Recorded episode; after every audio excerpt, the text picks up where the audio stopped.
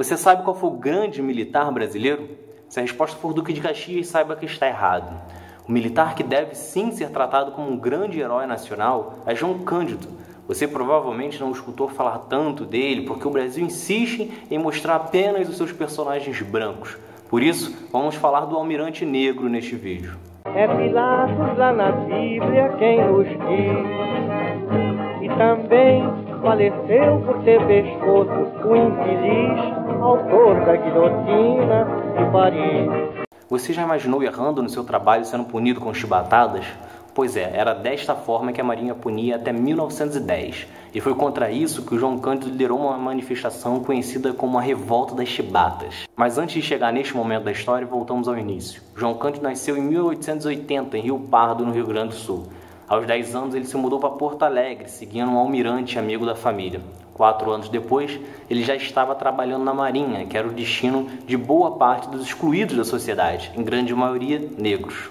Logo no ano seguinte, ele foi transferido para o Rio de Janeiro, onde teve destaque rápido, se transformando em pouco tempo em instrutor de aprendizes de marinheiro. Graças a esse destaque, João Cândido se transformou em uma espécie de líder entre os marujos.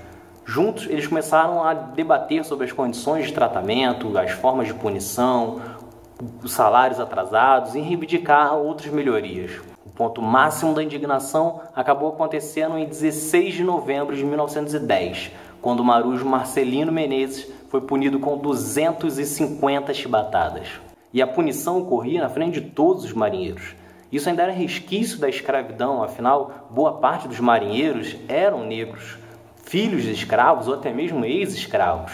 E foi aí que João Cândido, liderando outros marinheiros, tomou três embarcações e apontou em direção à Baía de Guanabara. Depois de quatro dias de tensão, o governo federal acabou aceitando as reivindicações e acabando com esse tipo de punição.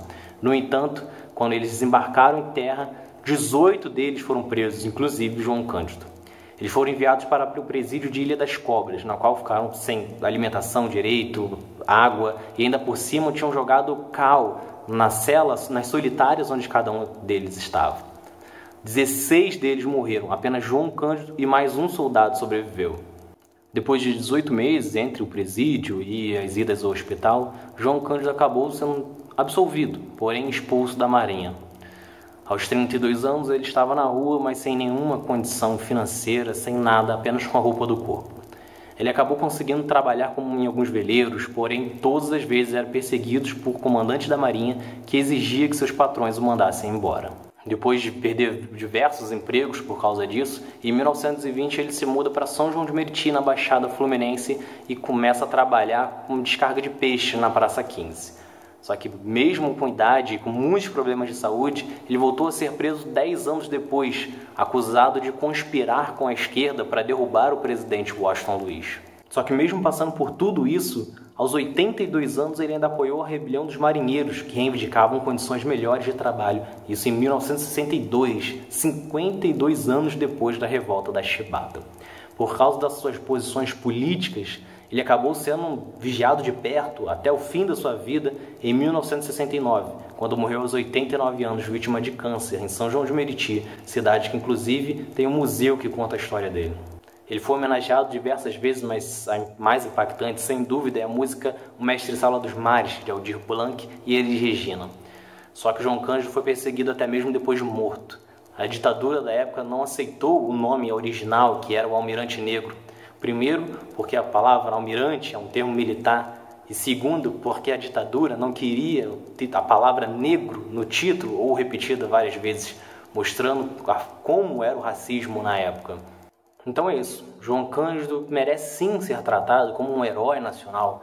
Se o Brasil não fosse um país racista, você certamente ouviria falar muito mais sobre o Almirante Negro. Se você gostou, curte, se inscreve e ativa as notificações que tem mais vídeo essa semana.